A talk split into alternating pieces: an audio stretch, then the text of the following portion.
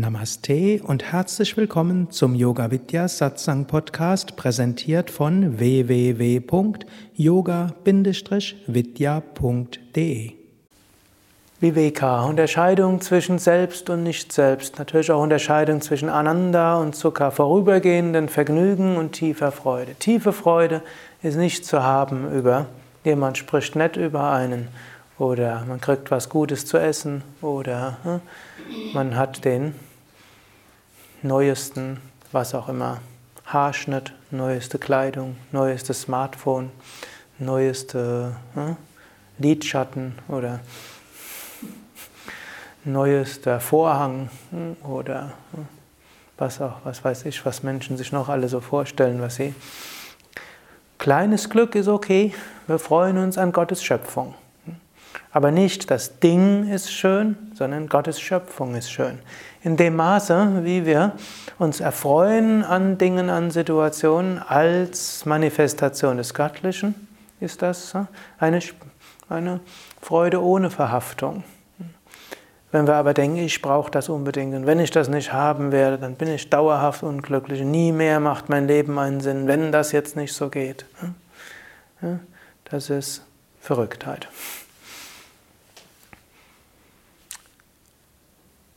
Sat Asat Viveka, Unterscheidung zwischen dem Wahren und dem Nicht-Wahren oder auch Nitya Anitya Viveka gibt es auch nochmal.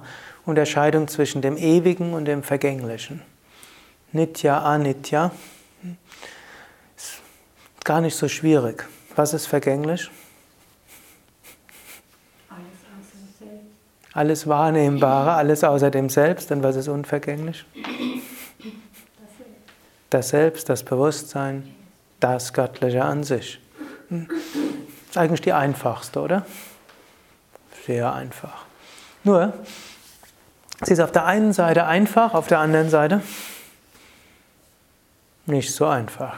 Denn wir hängen ja trotzdem an den Dingen. Wir, wenn, wenn etwas mal so schön ist, dann sollte das doch bleiben, oder?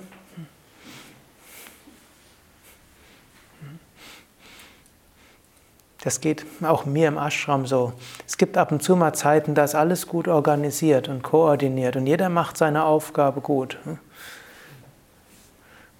Und kann man, jetzt sollten die Leute doch einfach ihre Aufgabe machen und nicht wieder auf verrückte Ideen kommen.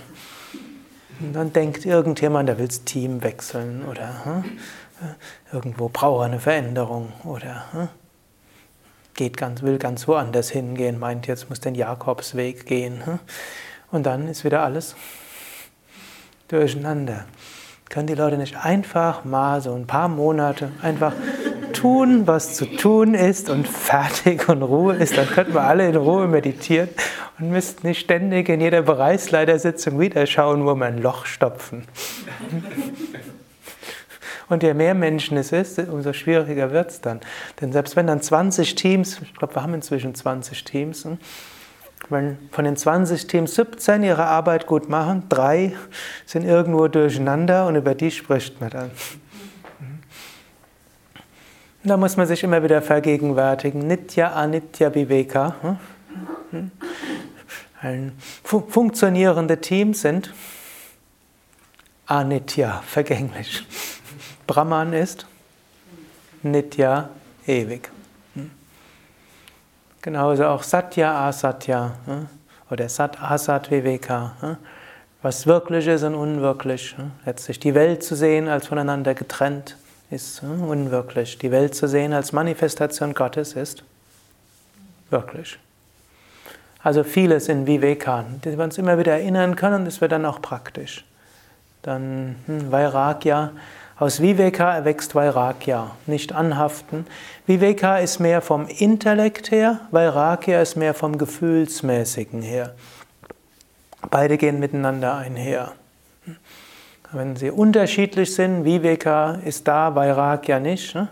dann ist da irgendwo, sagt der Kopf eine Sache und das Herz eine andere Sache. Manchmal ist aber auch Vairagya da, hm, aber Viveka nicht. Irgendwo der Kopf denkt anders. Aber bei Aspiranten, also das ist bei, an, in Anfangsphasen, wo manchmal Menschen ein Weltbild haben, das nicht spirituell ist, aber ihr Herz sagt ihnen irgendwas ganz anderes. Also Viveka Vairagya, idealerweise sind sie irgendwo im Gleichgewicht. Mumukshutva, tiefe Sehnsucht nach Befreiung. Letztlich der andere Aspekt von Vairagya. Viveka kann man sagen, ist intellektuell, verstandesmäßig, unterscheidungsmäßig, erkenntnismäßig. Und Mumukshutva und Vairagya sind emotional. Unsere Emotionen sind immer polar. Das mag ich, das mag ich nicht. Oder davon bin ich angezogen, davon weniger. Und das tiefe Anziehen ist von der Verwirklichung der höchsten Wahrheit. Ja, Mumukshutva und ich lerne, das andere nicht mehr für so wichtig zu halten. Hm? Vairagya. Und aus dem Ganzen ergibt sich eine gewisse heitere Gelassenheit. Shat Sam Pat. Diese vier Eigenschaften gilt es immer wieder zu kultivieren. Diesen, diesen Eigenschaften können wir wachsen im Lauf der spirituellen Entwicklung.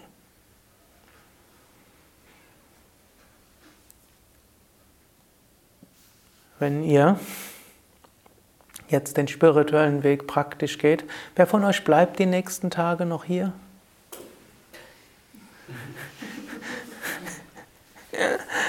Gut, am Gefahr, wer fährt heute wieder nach Hause oder wo auch immer hin? Mhm. Gut, also ne, etwa die Hälfte fährt heute wieder zurück. Ne? Und dann, was, ne, wie, wie lebt man jetzt den spirituellen Weg? Gut, ihr seid keine Anfänger auf dem spirituellen Weg, ihr habt den schon gelebt. Hm, ich, ich hoffe, ihr habt einige Anregungen bekommen, entweder festzustellen, ja, so wie ich den Weg bisher gegangen war, ist gut. Ich hab, jetzt gehe ich ihn mit neuer Energie und mit neuem Enthusiasmus und neuer Entschlossenheit und neuem Vertrauen und Hingabe. Andere werden hoffentlich Inspiration bekommen, hm, regelmäßig zu praktizieren. Und hm, was gilt es zu praktizieren?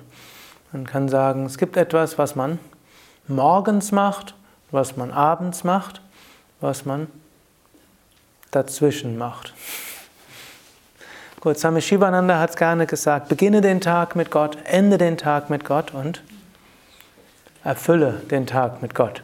Aber es gibt auch eine schöne Reihenfolge, beginne den Tag mit Gott. Also hm, wer bisher noch nicht so viel gemacht hat, macht erstmal das, dass er irgendetwas tut, was morgens euch zu einem Art Gottesbewusstsein führt. Das muss jetzt nicht gleich sein, dass ihr alle Himmelsglocken läuten hört. Es kann einfach sein, dass ihr morgens mit Asana, Pranayama, Meditation, eine der drei oder alle drei beginnt, das aber mit Bewusstheit macht und das mit dieser Sehnsucht nach der Erfahrung des Höchsten macht. Oder nicht nur Sehnsucht, vielleicht sogar andeutungsweise erahnt. Hm, also nicht nur mechanisch die Praktiken machen, wie ich schon mehrfach gesagt habe, obgleich mechanisches Ausführen der Praktiken ist besser als gar nicht. Hm. Und wenn man es mechanisch macht, hat man wenigstens die Gelegenheit, es öfters mal mit Herz zu machen. Wenn man die Praktiken gar nicht macht, dann gibt es auch keine Gelegenheit, sie mit Herz zu machen. Und ab und zu mal was zu machen und dann wieder nichts zu machen, ist jetzt für die spirituelle Entwicklung nicht so hilfreich. Man kann mal mehr machen und mal weniger machen und ja, außerhalb von einem Ashram wird, wird das vermutlich umso mehr sein, hm, dass man hm, mal mehr und mal weniger praktiziert, aber jeden Morgen etwas machen, was euch spirituell inspiriert. Wenn ihr das habt, dann folgt als nächstes jeden Abend etwas machen, was euch spirituell inspiriert.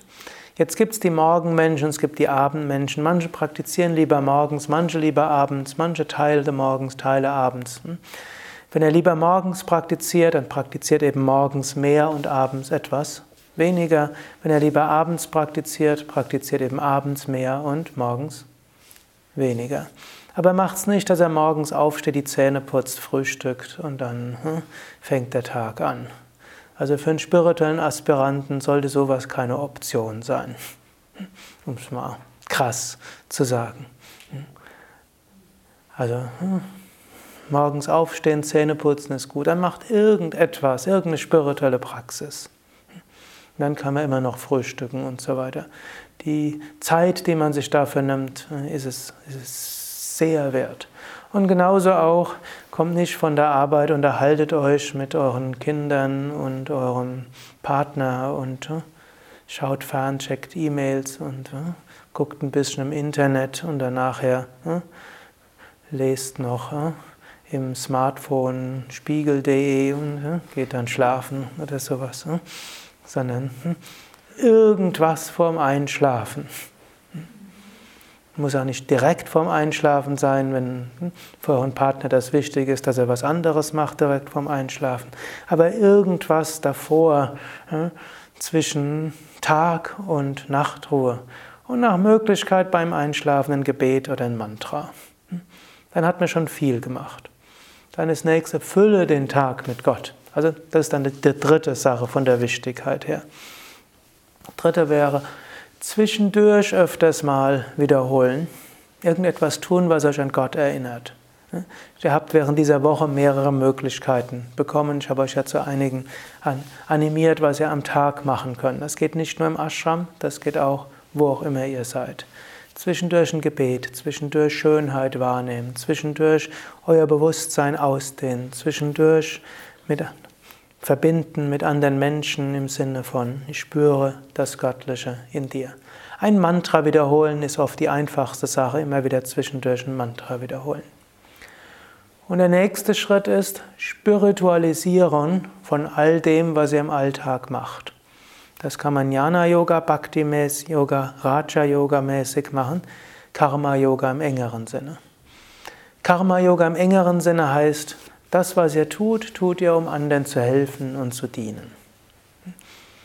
Ihr könnt, könnt bei jeder Handlung überlegen, wie wirkt das, was ich tue, auf andere? Hilft es ihnen? Ist es dem gut, ist es, bewirkt es etwas Gutes? Und das, was ich tue, will ich machen, auch für andere dass das nicht so einfach ist und dass man dabei aufpassen muss, dass man nicht ausgenutzt wird, ausbrennt und so weiter. Das sind alles Sachen, die dazugehören, dass man sie berücksichtigt. Yoga Karamasu Kaushalam, Yoga ist Geschick im Handeln, aber wir können als spirituelle Aspiranten die, den Vorsatz fassen, ich will eine gute Kraft im Universum sein. Wir können es Bhakti-Yoga-mäßig machen. Im Sinne von nicht ich rette die Welt, sondern Gott macht alles. Und dann tun wir alles, was wir tun, als Dienst Gottes und lassen Gott durch uns hindurch wirken. Wir können es Jnana-Yoga-mäßig machen. Jnana-Yoga ist etwas schwieriger als den ganzen Tag dort Jnana-Yoga-mäßig zu machen. In heiterer Gelassenheit zu schauen, was dort alles in diesem faszinierenden Universum passiert. Dieses Universum, das letztlich ein Traumwelt ist. In dieser können wir hm, tun, was zu tun ist. Wir tun es im Bewusstsein, dass mit in jedem Mensch, mit dem wir es zu tun hat, Brahman ist, in mir, in einem selbst auch. Und dass alles eine Manifestation Brahmans ist und das Ganze irgendwo ein faszinierendes Spiel ist im Ozean von Brahman. Eine Welle, die mit der anderen Welle zu tun hat, aber alles ist Ozean. Wir können es Raja-Yoga-mäßig machen, indem wir zum einen lernen, dass alles, was kommt, einem hilft, auf dem spirituellen Weg voranzukommen, dass wir lernen, Geduld zu entwickeln, Durchsetzungsvermögen, Hingabe, Vergebung und was da noch so alles möglich ist.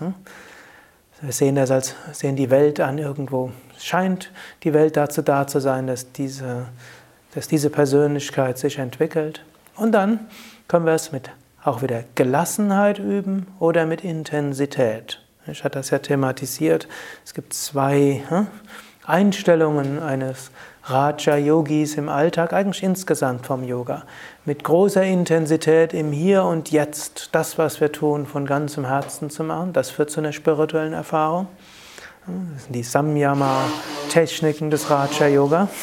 Oder heiter, gelassen, hm? Zu wissen, hm? die Dinge laufen ab, ich selbst bin separat davon.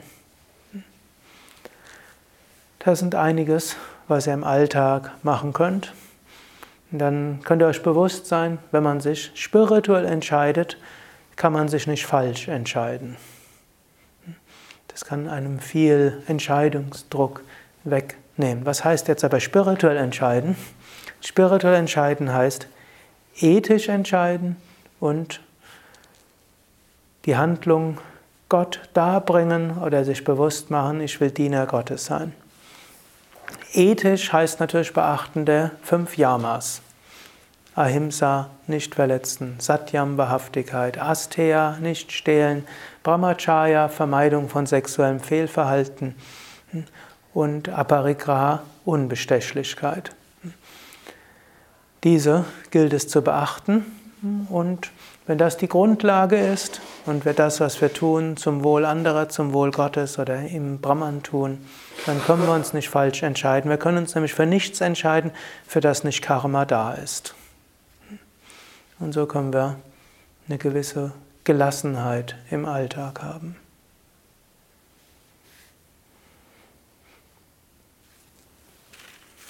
Ich habe hier noch eine Frage.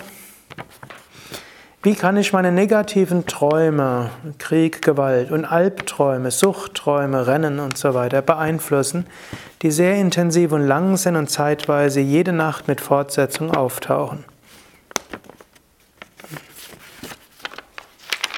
Bin morgens dann ganz erledigt, müde, entnervt. Noch ein, eine weitere äh, Herausforderung. Nicht nur wollen wir bewusst im Wachbewusstsein leben, sondern jetzt noch dazu im Traumbewusstsein auch. Gut, zunächst mal, Träume zeigen uns, dass die Welt relativ ist. Die Wachwelt ist da, die Traumwelt ist da. Die eine Welt beeinflusst bis zum, bis zum gewissen Grad die andere Welt. Eben wenn man schlecht geträumt hat, ist man am nächsten Tag vielleicht erledigt, müde, entnervt. Wenn man einen schönen, inspirierenden Traum hat, dann geht man wie auf Wolken, alles ist so schön. Umgekehrt ein schwieriger Tag kann manchmal zu schwierigen Träumen führen. Und wenn man entspannt und ruhig einschläft, kann das manchmal zu entspannten, ruhigen Träumen führen. Kann, muss aber nicht. Hm. Gibt eine gewisse Korrelation, aber keine hundertprozentige. Vom yogischen Standpunkt aus haben Träume gewisse Funktionen. Die eine Funktion ist, uns zu zeigen, dass die Wachwelt relativ ist. Und uns zu helfen, uns zu lösen von den Identifikationen der Wachwelt. Wir sehen eben die Traumwelt, wir sehen die Wachwelt. Wenn wir im Traum sind, erscheint die Traumwelt uns sehr wirklich. Wenn wir in der Wachwelt sind, erscheint uns die Wachwelt sehr wirklich. Indem wir uns an Träume erinnern, wissen wir, hm, Wachwelt. Ist auch nicht so wirklich. Zweite Funktion, Traum, der Traum kann uns helfen, das zu verarbeiten, was wir am Tag erlebt haben. Letztlich, um die Lektionen des Alltags zu lernen, ist es auch wichtig, dass sie irgendwo integriert werden in unser Unterbewusstsein. Dazu haben wir unsere Träume. Drittes ist, wir haben manchmal Karma, das wir erfahren sollen, das aber jetzt nicht so intensiv nötig ist, dass wir es im Wachbewusstsein erfahren. Es reicht aus, wenn wir es im Traumbewusstsein erfahren. Und dort könnte man zum Beispiel in diesem Fall, wo man sagt, man hat Träume von Krieg und Gewalt, kann man sagen, ist doch gut, dass ich das im Traum erlebe. Vielleicht habe ich ja Karma, dass ich Krieg und Gewalt erleben soll. Und das ist doch besser, ich erlebe es im Traum als in Wirklichkeit. Hm? Und vielleicht kann es der betreffenden Person helfen, dass sie einfach sich, wenn sie morgens aufwacht, sagt, hm? schön, dass ich das im Traum erlebt habe und nicht im Wachzustand. Und ich hoffe, dass dann auch dieses Traumkarma irgendwann vorbei ist. Und man, wenn man es als solches akzeptiert, dass es was Gutes ist, im Traum zu erfahren, hm? und dass dieses Karma auf diese Weise zu Ende geht, akzeptiert man die Lektion, man kämpft nicht gegen sich und gegen die Träume und kann, dann kann es sein, dass dieses Traumkarma früher abgearbeitet ist. Traum kann auch dazu dienen, etwas zu leben, was vielleicht irgendwo innerlich gelebt werden will, was man sich aber aus ethischen Gründen verbietet, im Wachbewusstsein zu leben. Und was auch gut ist, dass man es sich aus ethischen Gründen verbietet. Und dann macht man vielleicht Dinge im Traum, die man tagsüber nie machen würde, hm, hoffentlich nie machen würde. Und dann kann man auch wieder dankbar sein und kann sagen, ja, da ist vielleicht noch die notwendige eine Erfahrung zu machen, auch in einem solchen Kontext. Und ist gut, dass ich das im Traum mache, brauche ich es nicht im Wachbewusstsein zu machen. Wiederum, auch wenn man erstmal genervt und müde ist, wenn er sagt, ah, schön, dass ich all das im Traum hinter mir habe, kann ich jetzt ein schönes Leben im Wachbewusstsein führen. Gut, der nächste Aspekt wäre aber auch, man kann natürlich auch schauen, was kann man machen, hm, falls nämlich vielleicht die Träume nicht jetzt diese tief karmischen Gründe haben, was sie haben könnten. Sie könnten auch deshalb sein, weil man vielleicht etwas macht vor dem Einschlafen, was nicht so gut ist und was dann dazu führt, dass nicht so schöne Träume entstehen. Und da könnte man einiges probieren. Eines wäre, drei Stunden vorm Einschlafen nichts essen. Manchmal kann bei manchen Menschen voller Magen-Darm-Trakt löst irgendwo negative Träume aus. Oder und dann anderthalb Stunden vorm Einschlafen nicht mehr als 0,1 Liter Flüssigkeit trinken. Bei manchen Menschen löst eine volle Blase Albträume aus. Drittes äh, wäre, zwei Stunden vorm Einschlafen weder Fernsehen noch YouTube-Videos anschauen hm? oder sonstige. Hm? Denn bei manchen Menschen löst eine Stimulierung mit visuellen Reizen hm, irgendwas aus, das, das dann in Albträumen mündet. Nächste Möglichkeit, die man ausprobieren kann, wäre, eins bis zwei Stunden vorm Einschlafen sich mit niemandem zu streiten. Da muss natürlich der andere auch mitmachen. Aber man hat auch einen gewissen Einfluss, wann man sich mit jemand anders auseinandersetzt. Nächste Sache wäre sicherlich, vor dem Einschlafen zu meditieren und mit einer tiefen Entspannung einschlafen. Und vor dem Einschlafen sich positive Bilder vorstellen. Das ist auch noch eine Möglichkeit, dort beim Einschlafen mit einer tiefen Entspannung, also Anspannen, Loslassen, Suggestion und so weiter. Und dann kann man sich irgendwas Schönes vorstellen. Kann sich vorstellen, was ist bei Yoga Vidya Bad Meinberg uns gerade besonders schön. Oder man malt sich irgendeine indische Landschaft aus, oder den Swami Shivananda oder Shiva oder Krishna oder Lakshmi oder irgendeine Fantasiewelt, in die er eintaucht. Eine weitere Möglichkeit, die man auch machen kann, ist, wenn man aufgewacht ist und sich wie gerädert fühlt, man führt den Traum noch auf angenehme Weise zu Ende.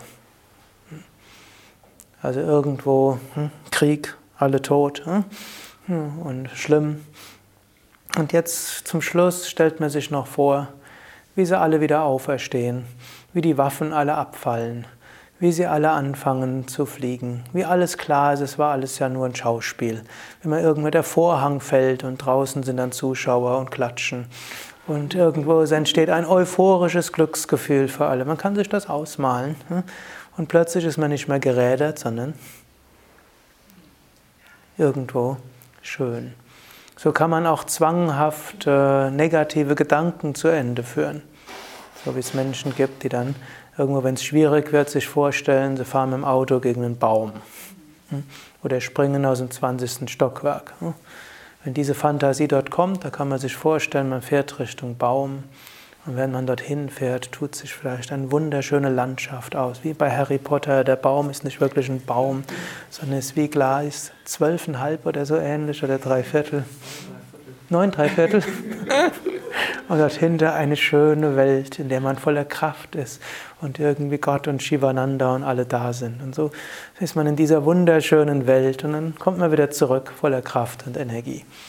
Oder wenn man dann vor, ich springe jetzt runter, man wird wie ein Vogel und irgendwo sieht man dann Garuda, den göttlichen Adler und dort oben ist es noch Shiva, der einen von oben segnet und dort flattert man eine Weile und dann fliegt man wieder zurück voller Kraft und Energie. So kann man Albträume, so kann man negative Gedanken, so kann man zwanghafte äh, negative Bilder zu Ende führen. Einige praktische Tipps jetzt auch noch für den Traum. Also nicht nur ist es hilfreich, sein Wachbewusstsein gut zu leben, Traumbewusstsein. Wenn's, wenn nichts von dem allen Ganzen, von den letztgenannten hilft, dann geht davon aus, irgendwo gehört, gehören diese Erfahrungen dazu für eine gewisse Zeit. Und wenn er sie annimmt und nicht mehr darüber ärgert, dann ist irgendwann dieses Karma dieser Träume abgearbeitet, dann werden die auch von selbst aufhören. Ariam Tatsat.